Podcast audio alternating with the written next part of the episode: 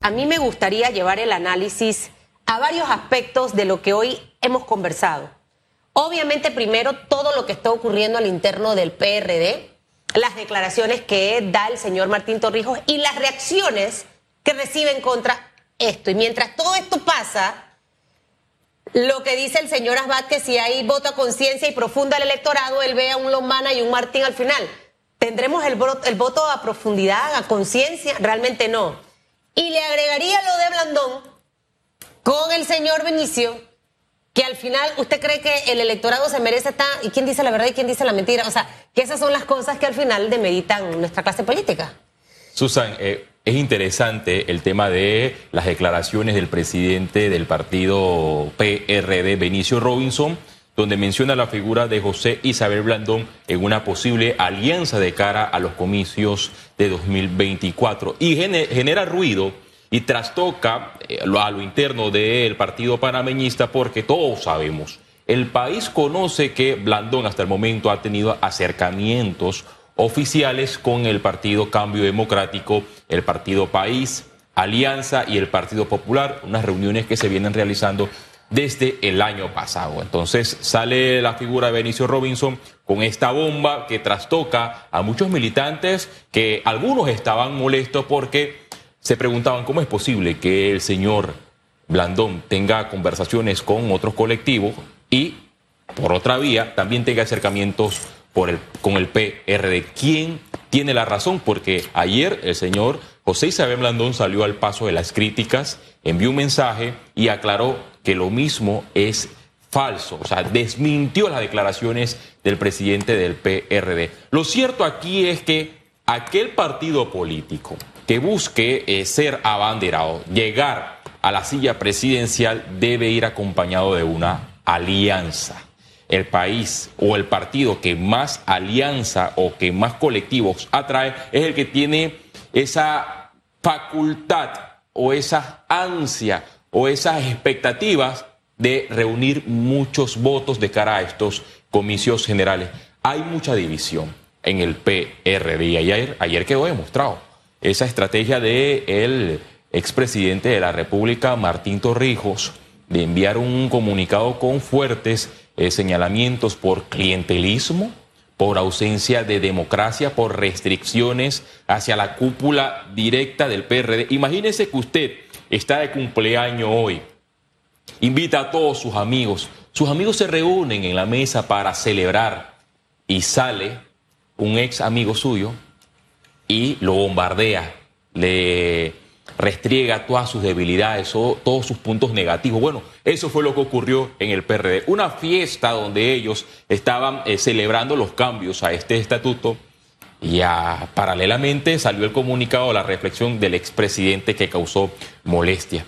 Los otros colectivos políticos se favorecen con la división en el PRD, porque hay tres fuertes corrientes. Hablamos la del vicepresidente de la República, José Gabriel Carrizo, que tiene, eh, es ungido por parte del presidente de la República, porque obviamente el señor presidente Laurentino Cortizo respalda al vicepresidente Carrizo. Pero quieren a, eh, Gaby. Eh, o sea, es lo que yo veo en las imágenes y las fotos. O sea, mm, al, final decía el señor por ser el ungido, el, el león pero algo ha hecho que a lo interno del PRD tiene la simpatía, porque de hecho no sé si recuerda que cuando estaban en las elecciones internas para la conformación del CEN, se hablaba mucho de que él iba, hubo negociaciones, él decide bajarse y es una figura que dentro del colectivo goza de simpatía.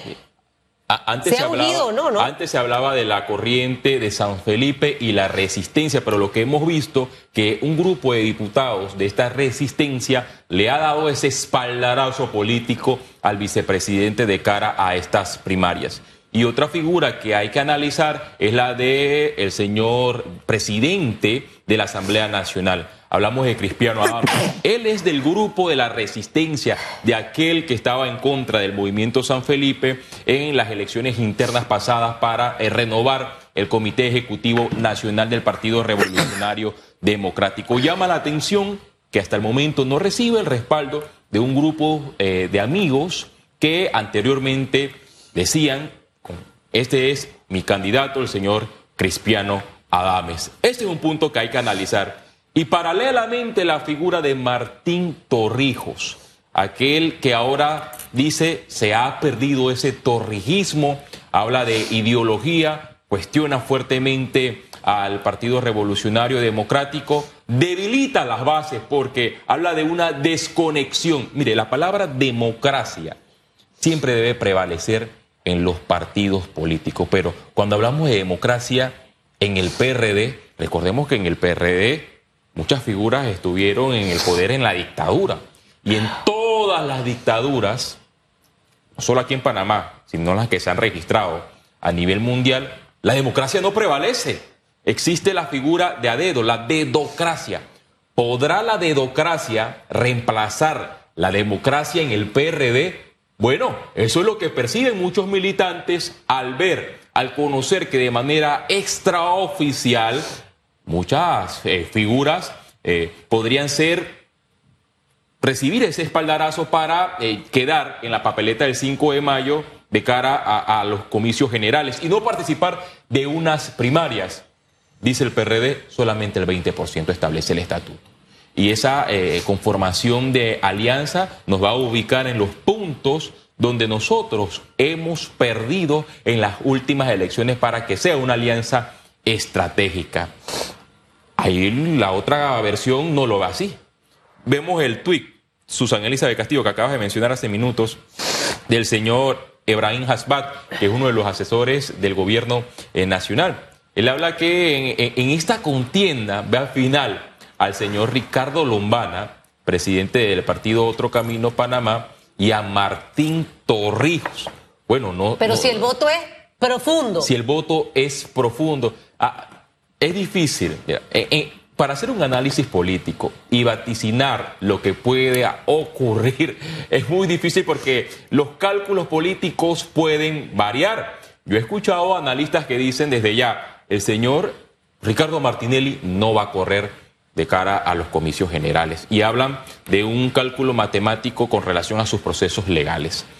Los que estudian derecho, los que conocen cómo eh, funciona el sistema judicial con relación a los calendarios de la audiencia, saben que el eh, señor Martinelli tiene chance de correr en las elecciones generales, porque muy bien, para inhabilitarlo debe existir una condena ejecutorial, es decir, que la última eh, fase, la Corte Suprema de Justicia en casación, en casación falle en contra del señor presidente, expresidente Martinelli.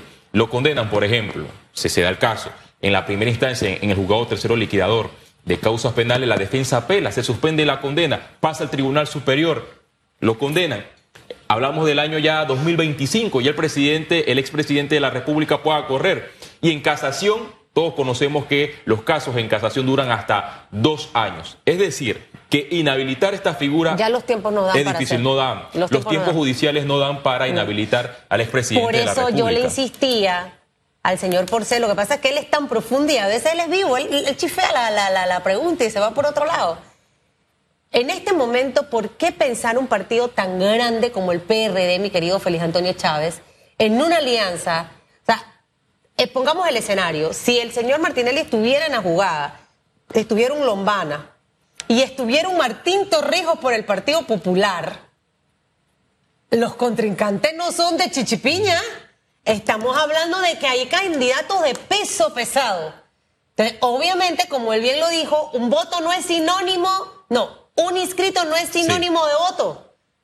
Ahí hay mucha tela que cortar. Matemáticamente, y hablamos de las ciencias políticas, que resulta que en Panamá las personas inscritas en los partidos políticos desconocen qué es ser de izquierda, qué es ser de derecha, qué es ser eh, eh, centroizquierda o centroderecha. Desconocen la ideología de ese colectivo político. Al desconocerla no tienen la convicción del por qué están militando en dicho partido. Entonces llega la figura del clientelismo político que arrasa con esa ideología, la desmenuza y hace que las personas se inscriban en ese partido político por una bolsa de jamón, por una hoja de zinc, por una jaula de perico, imagínese usted, por una jaula de perico, ok, venga, yo le firmo y me inscribo en ese colectivo político.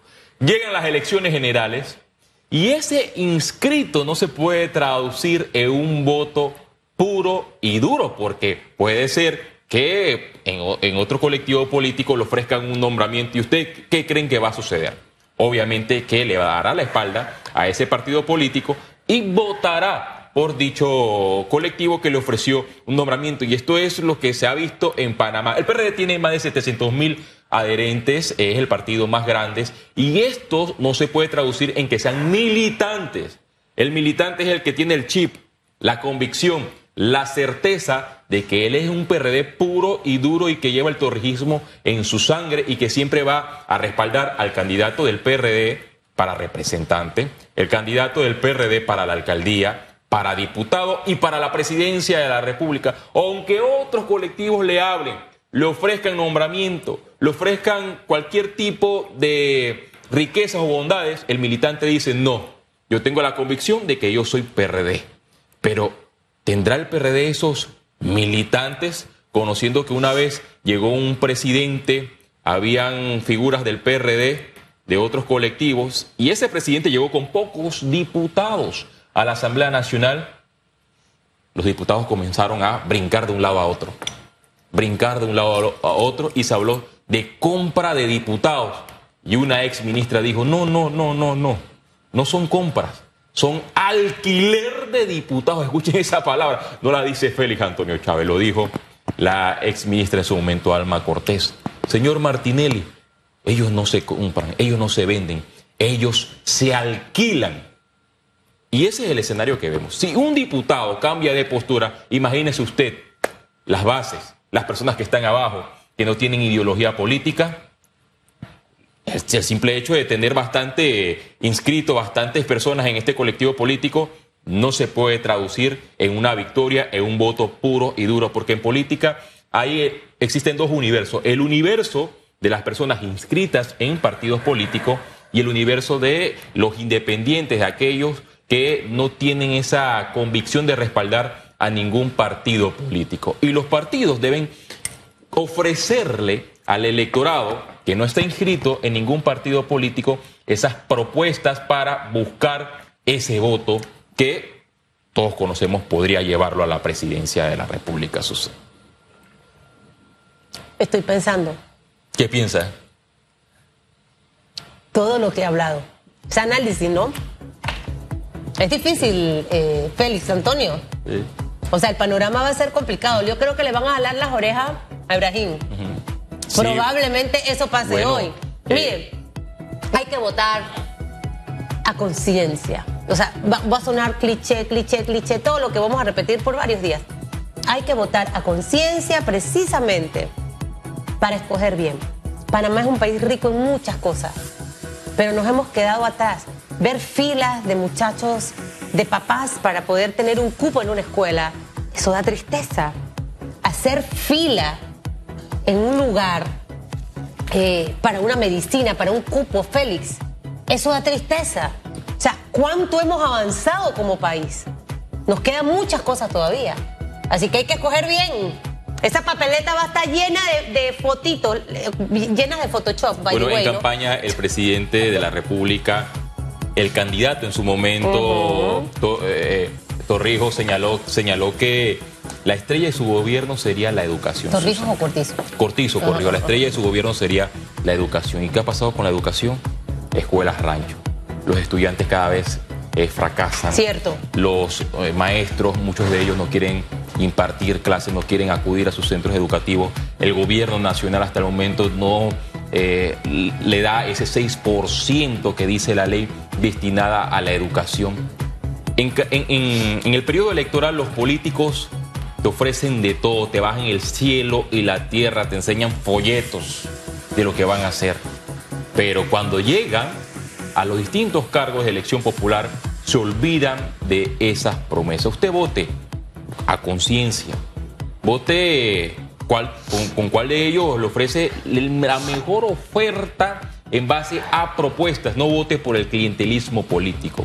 El clientelismo político es un cáncer, es un mal que debilita la democracia aquí y en cualquier parte del mundo. Eso es pan hoy y hambre para mañana. Y los jóvenes ocupan eh, un lugar súper importante, dominan el registro de votantes el día de las elecciones en el 2024. Esos jovencitos que quizás, como mi hijo, van a tener cédula, ya la tienen este año y para el otro año van a votar. Ustedes también, aunque sean jóvenes, tienen que investigar para que puedan emitir una buena decisión en ese voto. Y, siento que las dirigencias de los partidos tienen que hacer ese trabajo que hablaba el señor Porcel, de esa madurez política, de, de, trabajar una nueva generación política dentro de los colectivos, más comprometida y con más ideología. Son las 9 de la mañana, Félix Antonio Chávez. Se acaba el lunes 23 a las 12 de la noche, así que usted tiene a partir de este momento hasta las 12 para tratar de hacer todo lo que pueda. Hasta mañana. Esto fue Radiografía